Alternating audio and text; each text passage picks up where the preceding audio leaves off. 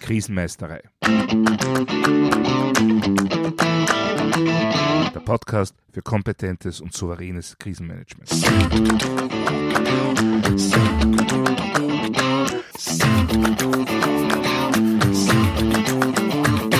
Hallo, ich bin Thomas Prinz von krisenmeisterei.at. Ich helfe Verantwortlichen, Krisen souverän und kompetent zu meistern, damit diese nicht zu ihrer persönlichen Tragödie werden. Heute geht es wieder einmal um das Thema Kommunikation.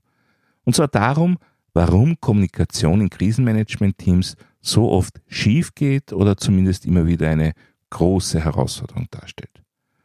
Denn wenn man Krisenverläufe analysiert, dann kommt man immer wieder darauf, dass viele Krisen durch einen Mangel an Kommunikation ausgelöst oder zumindest verschärft wurden. Oft wäre wesentliche Information rechtzeitig verfügbar gewesen, aber sie wurde einfach nicht weitergegeben oder nicht wahrgenommen. Und damit sind wir bei meinem Lieblingsthema, dem Human Factor.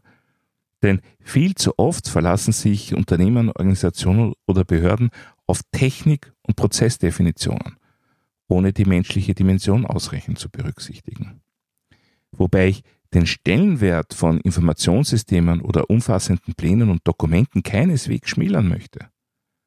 Es darf nur nicht die Illusion entstehen, dass wir sicher sind, nur weil wir niedergeschrieben haben, was zu geschehen hat und ein tolles IT-System mit den entsprechenden Regeln gefüttert haben. Es sind nach wie vor die Menschen mit ihren Stärken und naturgegebenen Limits, die die Technik bedienen und die Regeln umsetzen bzw. befolgen müssen. Daher ist es für gutes Krisenmanagement enorm wichtig zu wissen, wo bei dieser sogenannten Liveware, also bei unseren Teammitgliedern, die besonderen, nennen wir es mal, Herausforderungen liegen. Und eine ganz besondere ist eben die Vielfalt von Ursachen für die Störung oder Verhinderung von erfolgskritischer Kommunikation.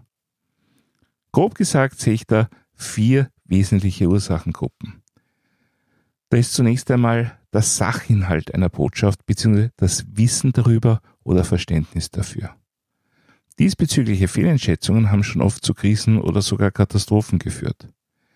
Wenn ich die Wichtigkeit einer Botschaft unterschätze, dann kann es leicht passieren, dass ich sie entweder gar nicht weiterleite oder so verzögert oder niedrig priorisiert weiterleite, dass sie in der Flut an Informationen einfach untergeht.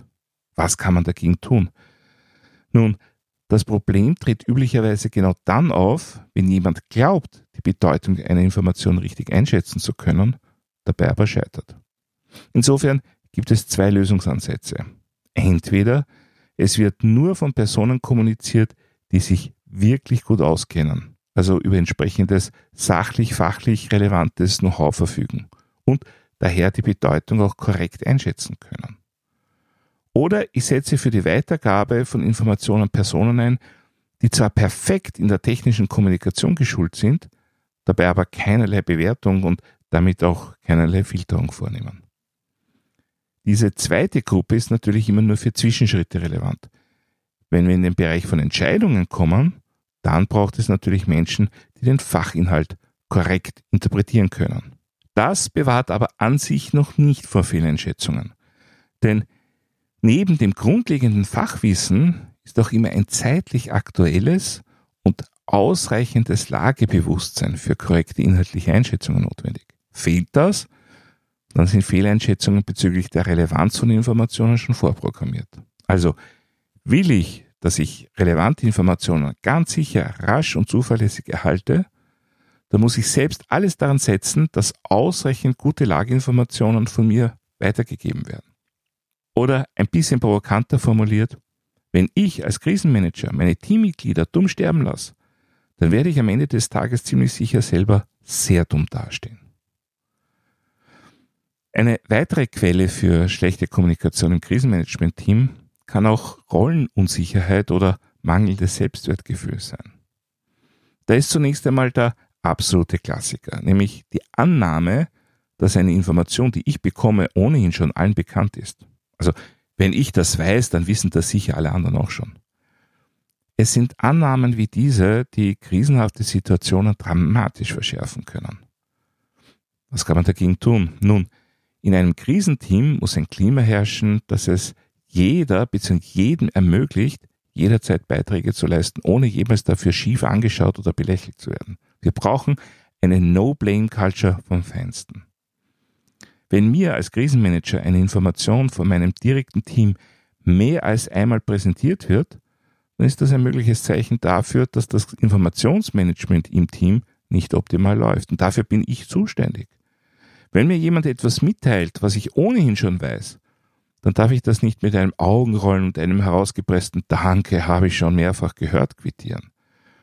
Dann darf ich nicht genervt reagieren, sondern sollte umgehend an der Ursache arbeiten, nämlich daran, dass als wichtig erachtete Information möglichst rasch allen relevanten Stellen bekannt ist und diese Stellen im Idealfall auch gleich sehen, wo diese Information sonst auch schon verfügbar ist. Das hilft dann tatsächlich viele leere Kilometer zu sparen und hier kann ein gutes Informationssystem definitiv viel helfen. Persönliche Unsicherheit führt mitunter auch dazu, dass man am Inhalt der Botschaft zweifelt.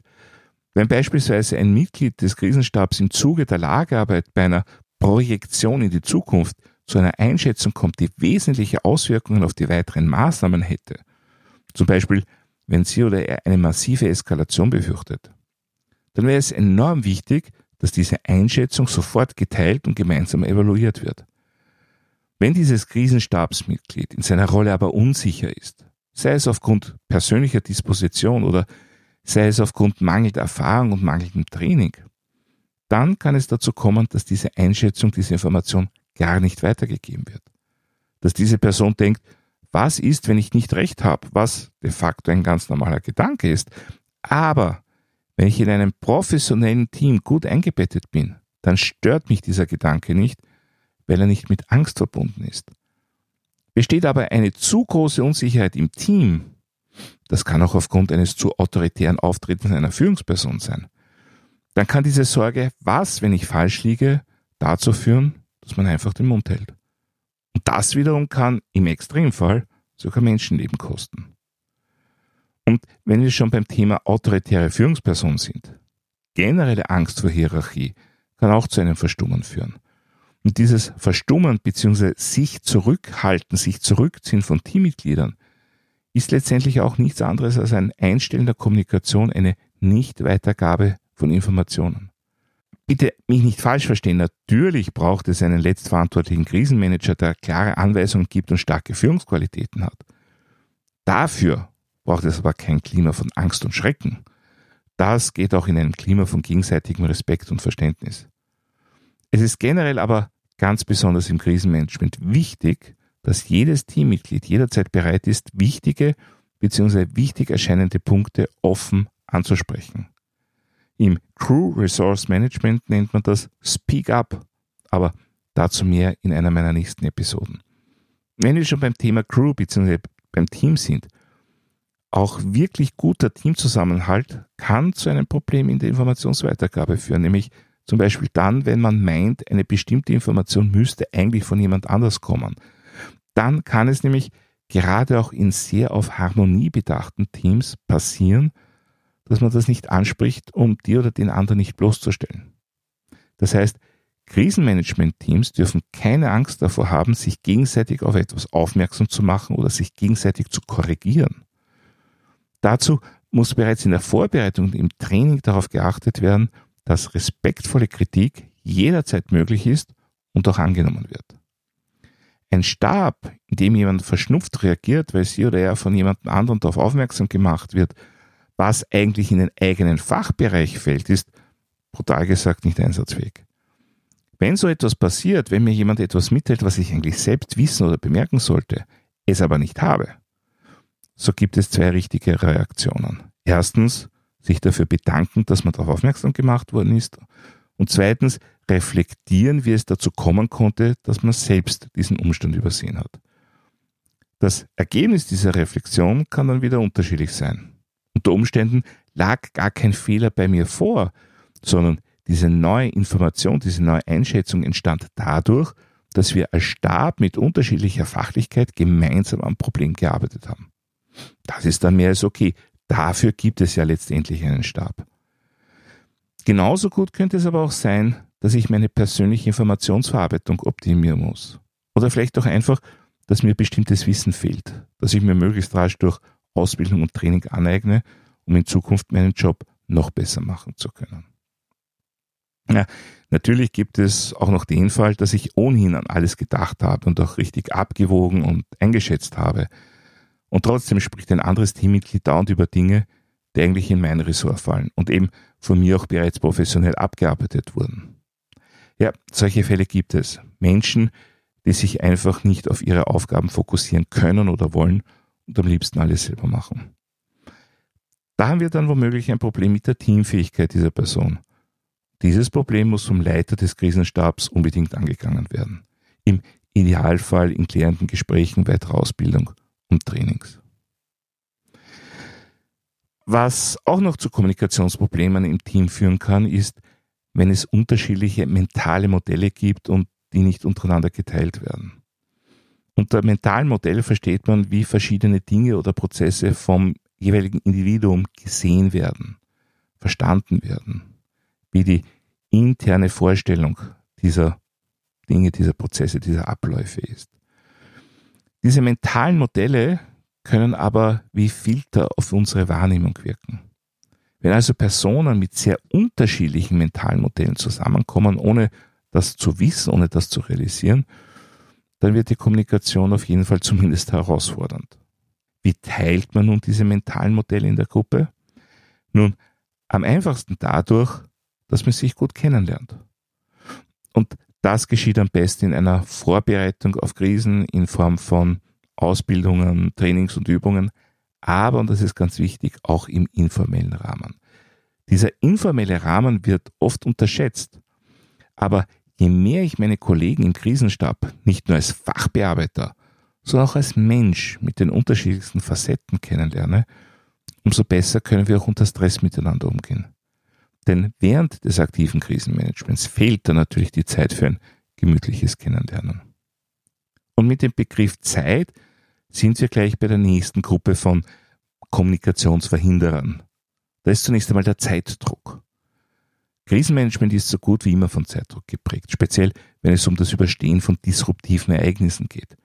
Und dieser Zeitdruck wird durch die persönliche Betroffenheit, die persönliche Belastung oft noch verstärkt. Das führt dazu, dass der subjektiv empfundene Zeitdruck mitunter noch einmal deutlich höher ist als der objektiv existierende. Und das wiederum führt mitunter dazu, dass die Weitergabe von Information oft unterbleibt. Wobei es ursprünglich oft gar nicht darum geht, Informationen nicht weiterzugeben. Oft wird das einfach nur aufgeschoben, weil es aktuell, zumindest subjektiv, viel wichtigere Dinge zu erledigen gibt. Wenn man dann keine perfekte Dokumentation führt, dann ist das Resultat eben oft, dass die Information gar nicht mehr weitergegeben wird. Dass Kommunikation schlicht und ergreifend gar nicht stattfindet. Die Information, um die es dabei gegangen ist, wird letztendlich vergessen. Dieses Problem hängt natürlich zusammen mit einem weiteren Umstand, nämlich mit dem Vorurteil, dass gute Kommunikation lange dauert dass ich einfach zu viel Zeit brauche, relevante Informationen gut weiterzugeben und diese Zeit gerade einfach nicht habe. Das Ergebnis ist dann entweder eine stark verkürzte Weitergabe der Information oder ein Aufschieben. Das dann wiederum, wie schon erwähnt, sogar im kompletten Ausbleiben der Kommunikation münden kann. Nur im Endeffekt verbraucht schlechte oder nicht vorhandene Kommunikation wesentlich mehr Ressourcen Gute Kommunikation mag vielleicht auf den ersten Blick etwas mehr Zeit brauchen, insgesamt aber spart sie Zeit, weil ich dadurch in meiner Krisenreaktion wesentlich effizienter und effektiver werde.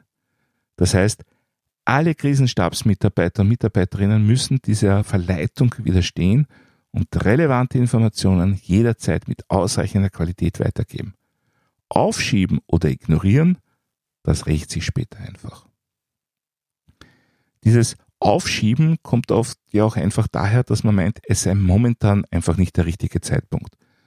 Man möchte ein anderes Teammitglied gerade nicht stören oder zusätzlich belasten. Nun, natürlich gibt es immer auch Informationen, die warten können.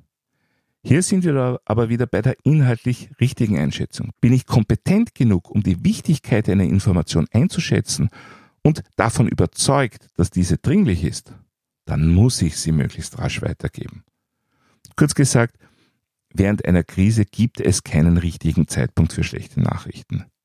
Es gibt vielleicht Momente, wo man besser darauf vorbereitet ist, besser dafür gerüstet ist. Aber der Punkt ist, zuwarten reduziert meine Chancen auf eine rasche und adäquate Reaktion. Daher seien Sie kompetent in dem, was Ihre Aufgabe im Krisenmanagement ist. Seien Sie sich über Ihre Rolle, Ihre genaue Aufgabe im Klaren. Haben Sie keine Scheu davor, Dinge anzusprechen, die Ihnen auffallen, auch wenn Sie vielleicht jemanden anderen früher hätten auffallen sollen. Und geben Sie wichtige und dringende Informationen möglichst rasch weiter. Dann haben Sie wesentlich zur Qualität der Kommunikation und damit der Informationsverarbeitung in Ihrem Krisenmanagement-Team beigetragen. Soweit für heute zum Thema Kommunikation im Krisenteam. Wenn Sie etwas nachlesen wollen, dann finden Sie wie immer Shownotes und weitere wertvolle Infos auf meiner Website krisenmeisterei.at. Dort können Sie auch meinen Newsletter abonnieren bzw. mein E-Book runterladen. Außerdem können Sie sich für eines meiner Trainings anmelden. Wenn Sie besondere Wünsche oder Anregungen zum Podcast haben, dann würde ich mich sehr über eine E-Mail freuen. Die E-Mail-Adresse ist podcast.krisenmeisterei.at. Das war's für heute. Ich bin Thomas Prinz von krisenmeister.at. Vielen Dank fürs Zuhören und auf Wiedermeistern bei der nächsten Folge.